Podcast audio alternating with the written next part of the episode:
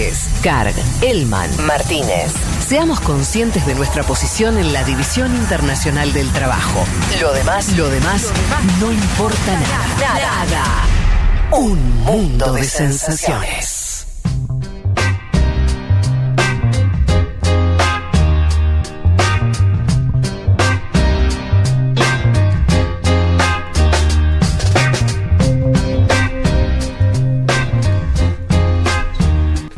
Eh, les habíamos dicho, cada tanto vamos a, a hablar sobre, sobre alguna idea, esto no, no, no vamos a estar comentando una noticia en este, en este caso, no que esté sucediendo exactamente ahora, sino nos vamos a tomar otra temporalidad.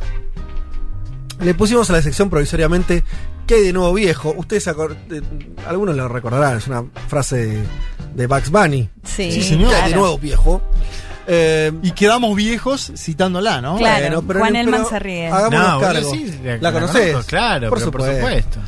Eh, bueno, ¿qué de nuevo? Esta es una pregunta. Yo lo uno con lo que.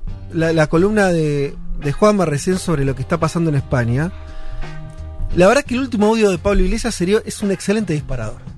Porque, yo insisto, es muy angustiante eso que expresa Iglesias diciendo tengo menos poder que el dueño de un medio de comunicación, siendo vicejefe de gobierno, no sin faltar el respeto a nadie, un paisito. Estamos hablando de España, un país con, su importancia, fue en su momento un imperio, eh, durante los años 90 casi que volvió a colonizar toda América Latina con sus empresas, o sea, es un estado fuerte, relativamente fuerte. Eh, y aún así, su propia... Así mismo se ve como alguien, eh, ese cargo tan importante dentro de un estado importante, en un rango mucho menor que el del dueño de un medio de comunicación, de un canal de televisión. Lo cual expresa una situación que es bastante obvia, conocida por todos. A mí lo que me llama la atención no es eso, ese diagnóstico que es bastante conocido, sino que no se puede hacer nada, que, que la frase termine ahí. Eso me parece que da cuenta del, estado de situación que están los, las ideas transformadoras, las utopías, si querés llamarlo, como quieras. Eh, el horizonte de transformación está muy corto, está muy corto. Eh, una oyente de este programa y amiga Camila Febe me recuerda que ella tuiteó en el 17 de mayo del 20, lo- del 2020, hace unos cuantos meses, dice clásico dominguero escuchando eh, al solcito un mundo de sensaciones por Futurock, sale pedido, en contexto de pandemia y post, serviría un análisis sobre el Green New Deal y las versiones latinoamericanas que se están debatiendo, nos arroba, ahora, el- bueno, y estaríamos cumpliendo ahora con ese, con ese pedido de Camila Rodríguez Febe. Vázquez cumple. Eh, en el marco este más amplio que le estoy diciendo, otras semanas traeremos otras cosas. No hay muchas, la verdad. Ese es otro de los, de los, de los puntos. No es que, ah, qué cantidad de nuevos manifiestos comunistas que hay en el mundo. No, la verdad que hay poco. A lo que voy es, ojo, y acá hay una primera distinción. Poco que encarne en algo. Ideas siempre hay. Ideas locas, ideas. Che, ¿por qué en vez de hacer las cosas así las hacemos, al revés? Fenómeno. El, no le doy mucha relevancia a eso, salvo que esté anclado en algo que exista, en un movimiento social relevante, en partidos políticos, en liderazgos que puedan, en algún grado, convertir en realidad eso que se escribe o se piensa. Vamos al Green New Deal, que es uno de esos. Eh, Alexandria Ocasio Cortés, nuestros oyentes la deben conocer, fue la, en su momento la legisladora más joven de la historia de Estados Unidos, creo si no me equivoco. Muy jovencita ella, neoyorquina, de la izquierda del Partido Demócrata.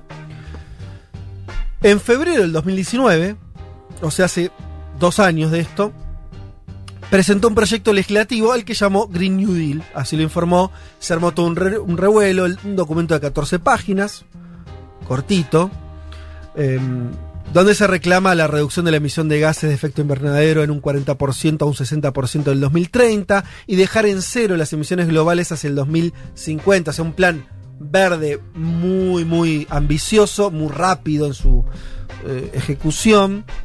Eh, dice lo que estamos tratando de hacer es una transición de nuestras infraestructuras para cambiar de combustibles fósiles sucios a energías renovables y limpias.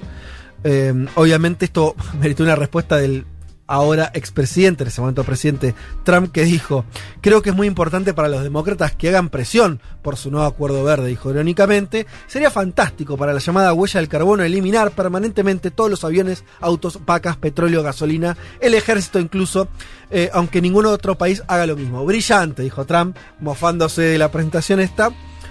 El documento de Ocasio Cortés, que fue respaldado por algunos demócratas minoritarios, esto, por supuesto, no se aprobó. Ella lo presentó de una forma más o menos testimonial en el Congreso y fue su plataforma política. Diría de presentación política casi. El documento se basa en dos grandes razones. La crisis climática, aumento de la temperatura global, efectos evidentes de la naturaleza en las últimas décadas, deforestación, contaminación de aguas, todo lo que sabemos que ocurre en el mundo, y la desigualdad social. ¿Sí? O sea, lo ecológico si querés, para englobarlo así fácil, y la desigualdad social creciente, que le resumen este documento en esta frase. Hace cuatro décadas de estancamiento económico, de desindustrialización y de políticas antilaborales, ¿sí? que traen efectos negativos en la sociedad. El estancamiento general de salarios desde 1970, estamos hablando de Estados Unidos particularmente, pero lo podemos hacer extensivo a muchas otras partes del mundo. Erosión del poder adquisitivo y de negociación de los trabajadores, pérdida de negociación de los trabajadores y una mayor desigualdad de ingresos comparable a la que había en 1920. Esto no es un dato menor porque está haciendo referencia a la, situación previa a la crisis del 29.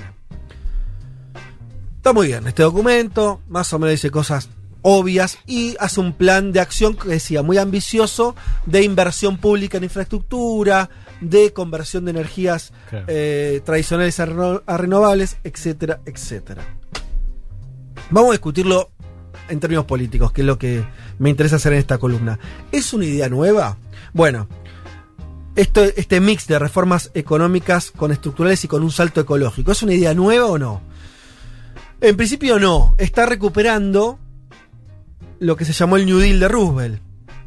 Eh, todos sabemos que eh, allá por la década del 30, Roosevelt, presidente demócrata, había ocurrido ya el crack del 29, asume eh, un nuevo presidente demócrata con un discurso distinto y donde dice, bueno, pará, acá tenemos que hacer cosas, no tenemos que hacer, tenemos que hacer cosas distintas a las que se venían haciendo. Se termina el libre mercado, el laissez se termina eh, la este, que las grandes empresas hagan lo que quieran. Esto listo se termina. Vamos a construir un nuevo estado de alguna manera con nuevas regulaciones.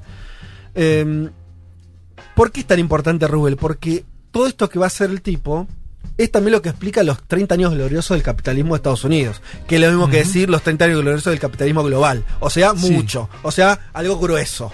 ¿no? Eh, todavía te diría que el capitalismo vive de esos 30 años gloriosos de alguna manera. Si algo queda en pie en este mundo es porque hubo 30 años donde se alinearon, diría, crecimiento, eh, mayor igualdad social, mayor sindicalización, disminución de la pobreza, un montón de cosas que pasaron en esos 30 años. Y buena parte de esas cosas se originaron en las medidas que tomó Rubel en la década del 30. No por nada recordemos a más, Rubel fue el único presidente de Estados Unidos que gobernó cuatro mandatos y se murió en el poder. Y si no se moría, seguía gobernando. O sea, un cacho de político. A lo que voy, volviendo a la política, eh, hay una primera cosa que hace entonces el New eh, el, Green New Deal, que es recuperar en términos históricos el New Deal. Esto me parece que es importante para hablar de nuevas ideas. Nuevas ideas ancladas en la nada, raro. Todas las ideas transformadas anclan en algo de atrás. Está todo inventado, Vázquez. Y, y también hay una necesidad política de ¿Por qué generó tanto revuelo esto de, Ocasio Cortés? Porque, porque reflotó a Roosevelt. Claro, eso te iba a decir. De hecho, Partido Demócrata con Roosevelt, eso se hablaba de un, de un partido un poquito, si se quiere, más corrido a la izquierda, ¿no? Sí. Que después en los 90, sobre todo con Clinton y demás, esa idea ya empieza a ser más centro, incluso a correr detrás de, de los republicanos. Y que vuelve un poco quizás en el último año con figuras, o en los últimos dos años con figuras como la que nombrabas, Alexandra, también, bueno, Bernie Sanders y sus candidaturas, digo, me parece que vuelve un poco a tomar eso el propio partido, digo, ya representado a nivel de partido. Totalmente, me parece que es una buena, o sea, hay algo, una pista acá, la idea de recuperar, eh, me parece para, para pensar escenarios nuevos, yo creo que a donde te remontes, ¿no? Hablaba en chiste, más o menos en chiste del manifiesto comunista, digo, cualquier idea nueva en realidad ancla una anterior. Antes de eso también había habido ideas igualitarias mm. que Marx también no eh, eh, sintetizó, modificó. nada surge enteramente nuevo. ¿No? Que esto es una idea un poco. Mm. Parece que, que ahora, viste, hay una idea de bueno, lo- como, como de, de la novedad absoluta como un valor. Bueno, acá me parece que hay un acierto de por qué esta idea impactó tanto en recuperar a ese. A ese Roosevelt que parecía totalmente en la historia de Estados Unidos, en la política de- de- del debate norteamericano, totalmente ajeno. Quiere decir, Claro. los Clinton en los 90 no hablaban de Roosevelt. No. Biden, por poner ahora el presidente, durante toda su carrera política no habló de Roosevelt. No era, un, no era un, un- un hecho, no era, no, era, no era algo donde ir a buscar una fuente. Bueno, acá hay un retorno hacia eso, ¿no? Que me parece que, que es un- interesante. Lo otro que se discute, hay muchos, por ejemplo, hay muchos españoles discutiendo lo del, lo del Green New Deal, es cuánto de deal y cuánto de green. Claro. Quiero decir, en ese no acuerdo, ¿cuánto peso tiene lo ecológico y cuánto peso tiene lo las modificaciones económicas estructurales? Y es un debate ese, ¿no? Porque algunos dicen, bueno, lo importante es, le- es la, son las transformaciones eh, a nivel eh, esto, de, de ir hacia un, un, eh, desarrollo más verde y que eso te va a generar una nueva economía. Como si eso te, te va a generar una nueva dinámica económica más saludable en sí misma. Y algunos dicen, no, no, pará. Para poder ir hacia una transformación ecológica, vos tenés que cambiar unas bases económicas porque si no, no va a llegar nunca ese momento verde sustentable, etcétera. Es un debate profundo, complejo, pero que me parece que tiene también, eh, por ahí pasa un poco la, eh, la cuestión. Ahí les vuelvo a comentar unas cosas, por lo menos volvamos a tomar lo de Rubel para ver qué hizo ese New Deal. Ese New Deal, hay un dato, que hay algo que sí yo veo un faltante en el, en el Green New Deal, donde si vos ves el proyecto es, bueno, hay que hacer esto, tomar esta, esta medida, esta otra, Incluso medidas como, si querés, de reforma económica, aumento del salario mínimo, etcétera, etcétera.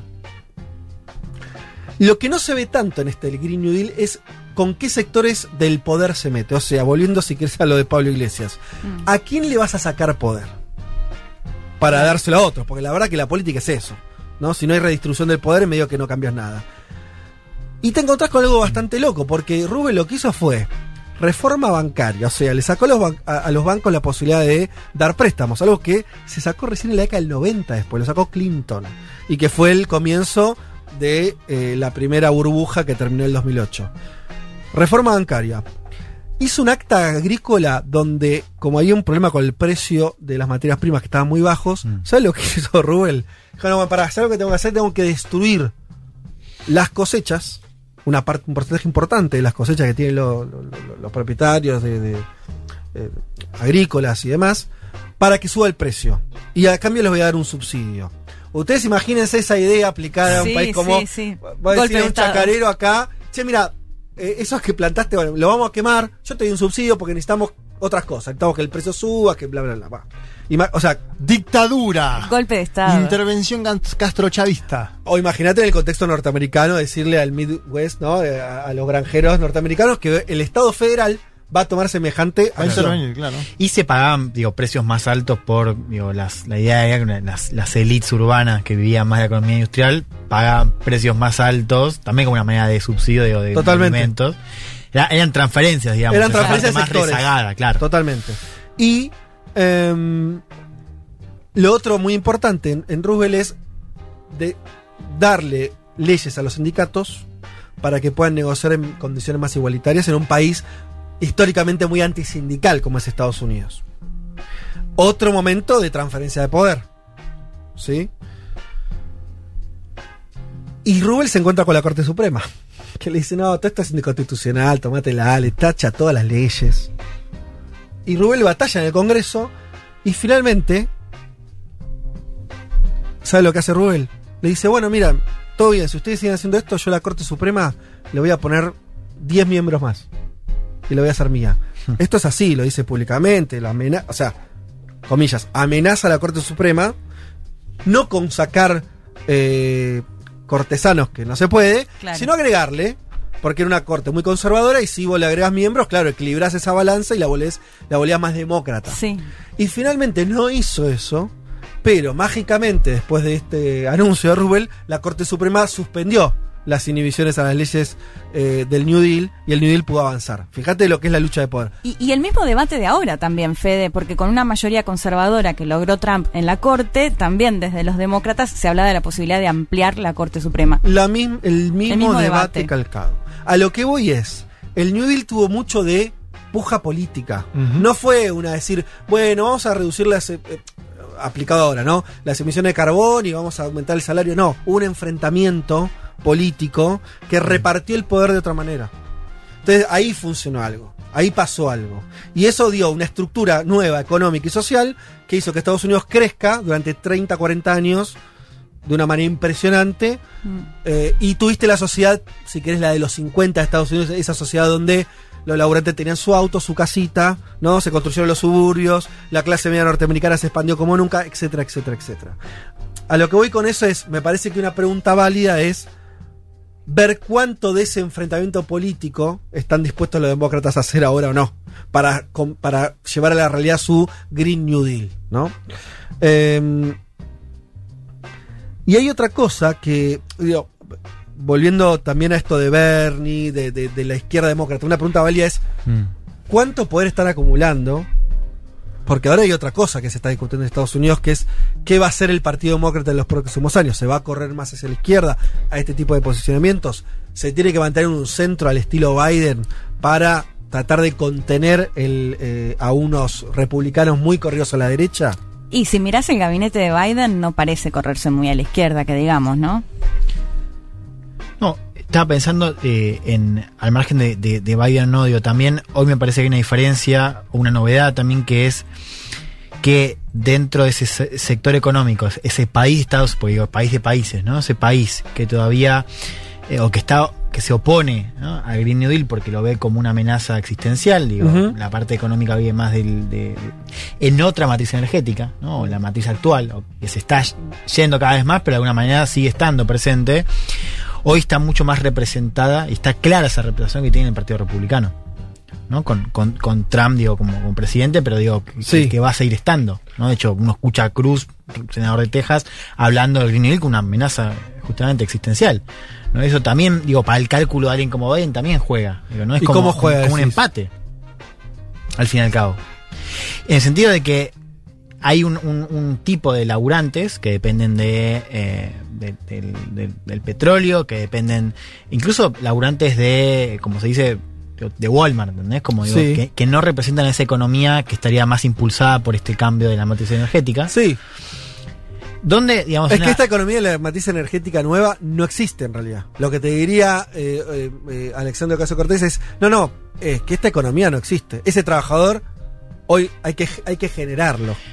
Es verdad, pero también es cierto que esa antigua matriz energética eh, cada vez representa menos. Digo, la economía de Estados Unidos ya está mutando hacia, quizás no al modelo que piensa Ocasio Cartés, porque hay trabajos que es verdad no existen, pero sí es cierto que digo, esa, esa matriz energética se está yendo, o sea, el peso que tiene en la economía es cada vez menos.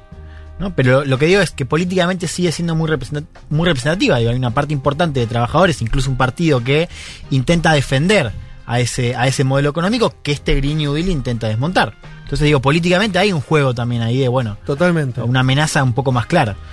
Eh, y lo otro que me parece que plantea un documento como el, el Green New Deal es cuánto de nuevo, y, o sea, cuánto se trata de avanzar o cuánto de recuperar. Hay una lógica que viene teniendo el progresismo.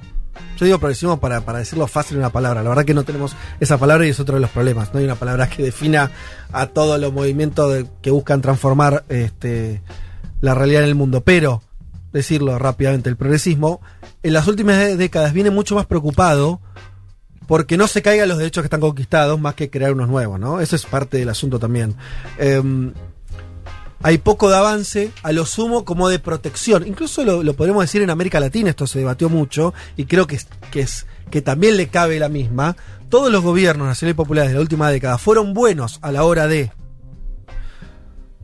en el mejor de los casos, recuperar derechos que existían. En algún caso, algún país en, en particular, podemos hablar, no sé, de Bolivia, donde hubo un avance concreto de sectores populares que venían históricamente rezagados, que nunca habían tenido nada. Pero se trató más de sostener ¿no? O de recuperar un viejo estado de bienestar más que avanzar en una nueva forma económica. Y si querés, para poner un caso, el caso de Venezuela, que es el que quiso construir algo nuevo, mira dónde está. Quiere decir, el que más avanzó, decir, bueno, el capitalismo ya fue, construir un socialismo nuevo. Bueno, no estaría, no estaría saliendo bien. Eh, a lo que voy con eso es que me parece que es la otra disyuntiva de cuánto estos movimientos, estas nuevas ideas pueden realmente abrir un escenario nuevo y cuánto están medio todavía encorsetadas, si querés, en el New Deal de Rubel. Quiere decir, al final lo mejor que puedes ofrecer es volver a la década del 50. Ese es un problema. O volviendo a Pablo Iglesias, ¿no? Lo mejor que puedes ofrecer es decir, che, esto es una cagada. Bueno, ¿qué hacemos? Bueno, está, está muy complicado la, la proposición nueva. ¿Hacia dónde ir? ¿Qué propone el PSOE? Volver a los mejores años de la socialdemocracia española. Es poco. O sea, en ese marco, sorprende tanto que la, la ultraderecha gane adeptos, incluso juveniles como esta piba. Quiere decir que, que en, en su políticamente incorrecto pareciera decir cosas más nuevas que los otros. Mm, Y bueno, pero fíjate que en el discurso de Vox igual también hay una cosa de volver al pasado Es ese que fue mejor desde su punto de vista, ¿no? Es cierto, pero es un, es un pasado que no termina de... Es, eh, es cierto, pero me parece que hay más debate sobre... eh, o por lo menos parece más disruptivo ese discurso. Al final no lo es, claro que es un retorno a lo mismo. Pero... Yo ¿no? creo que vueltas hay siempre. Ponele eh, Donald Trump, ¿no? Con el Make America Great Again. Estaba volviendo también Donald También, Trump. Sí. Eh, totalmente. Con lo cual ahí me parece. Y, y el otro dato sobre el Green New Deal es que no solo se plantea de las esferas de las y los políticos, sino que también hay algunos académicos que está muy interesante ponerle el foco, la atención. Eh, Estuve leyendo algunas cosas yo de Mariana Mazzucato durante estos, eh, eh, estos meses. Ella es, bueno, economista del University College of London.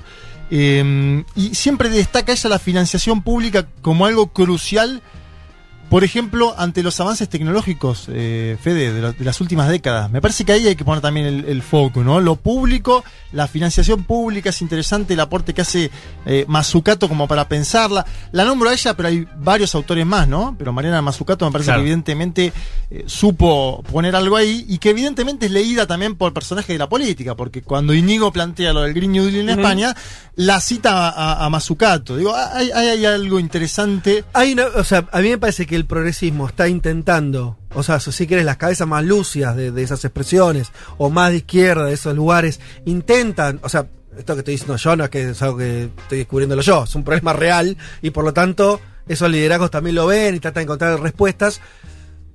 Todavía me parece que estamos en un momento donde eso es una especie de linterna en la oscuridad, ¿no es cierto? No, no, no está claro eso. En otras épocas, hace varias décadas, estaba más claro ese horizonte, había varios modelos, o había algunos. Hoy eso está, está muy desaparecido o, o está en proceso de reconversión. Y lo último que me preguntaba en relación al New Green, el, como Green New Deal. el Green, New Deal, eh, lo último que me vos también las tres palabras esas para la primera columna de. de- ¿viste? Green New Deal. Green New Deal. La jugaste. Debe haber cantitos ya a favor de, ¿no? Porque eh, tiene una sonoridad. Claro, USA. Entra justo, ¿no? entra bien. Green New Deal. Eh, ¿Ese es un programa norteamericano o puede ser un programa, un programa más global? Esto que decías, ¿no? Venido Rejón agarrándolo. Decíamos incluso, yo no sé si alguien más del gobierno eh, argentino lo agarró, pero se lo escuché este, a- al ministro de Producción hablar, nombrarlo. O la, sea, la propia vicepresidenta de Joe Biden lo mencionó hace un año o dos años. Cuando lanzó su campaña ella, lo mencionó. Entonces, ¿es algo puramente norteamericano que no puede ser pensado en otros lugares o puede tener alguna cosa que, eh, que impacte? Yo lo pensaba de esta manera. Las exportaciones en general nunca funcionan, me parece, ¿no? Las exportaciones de, de- de modelos, mm, me parece que no, y más cuando algo que está pensado para la sociedad norteamericana, que es muy especial, la primera potencia mundial, etcétera, etcétera, etcétera, dudo que pueda haber una traducción, si querés, latinoamericana de eso. O no sería bueno que la haya, para ponerlo de otra manera. Lo que sí creo que podría pasar es que de instalarse algo de estas ideas en Estados Unidos, cambiaría drásticamente la agenda global. Eso sí, porque Estados Unidos tiene ese impacto. Pensemos, de hecho, históricamente. Los años de Rubel no cambiaron solamente a Estados Unidos, cambiaron a todo el mundo. O pensémoslo de otra manera. ¿Cuándo llegó a América Latina el discurso neoliberal que impactó nuestras sociedades en forma plena? A fines de los años, mediados de los años 70. Cuando la escuela de Chicago ¿no? Empezó a, a- a hegemonizar el discurso económico Sí, también en Estados Unidos y llegó entonces a América Latina. Lo que voy es, lo que sucede en Estados Unidos en términos de, de estos debates que pueden parecer medio eh, alejados de nuestras realidades, ¿no? Las- la- eh, todo esto que estamos conversando de a- eh, infraestructura, nueva infraestructura, nuevas economías, etcétera. En la medida en que avance eso en Estados Unidos, nos, nos va a, o no avance, o, fracase, también va a tener un correlato, porque pasó en todas las otras etapas que eh, los distintos debates en Estados Unidos o los modelos económicos que iban adoptando, por supuesto que tenían un impacto. Desde ese punto de vista me parece que hay que tenerlo en cuenta. Bueno, no sé si quieren agregar algo, podríamos discutir toda la tarde sobre esto. Va- vamos a tratar de traer otras cosas que van a ser nuevas excusas para hablar un poco de lo mismo. Puede haber nuevos proyectos políticos en el mundo, hay que pensar, repensar eh, lo- los modelos políticos transformadores. Mi semilla plantada que tengo como molestia a la cabeza es que me parece que estamos cortos con lo que tenemos, con lo- el instrumental que hay, con lo que demostraron, si querés, toda la oleada progresista latinoamericana en los últimos 10 años, me parece que llegamos hasta donde llegamos y es muy difícil que se avance mucho más. Sí. ¿no?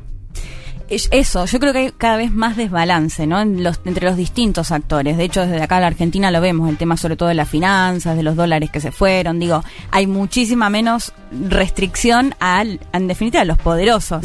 Lo comentábamos, creo, con el tema de Trump y su cuestión del Acuerdo de París y de no reconocer el cambio climático, que en realidad no sabemos si Trump cree o no en el cambio climático, pero que, lo, que la finalidad, digamos, de oponerse, en definitiva, era para no perjudicar, a- sobre todo a los empresarios.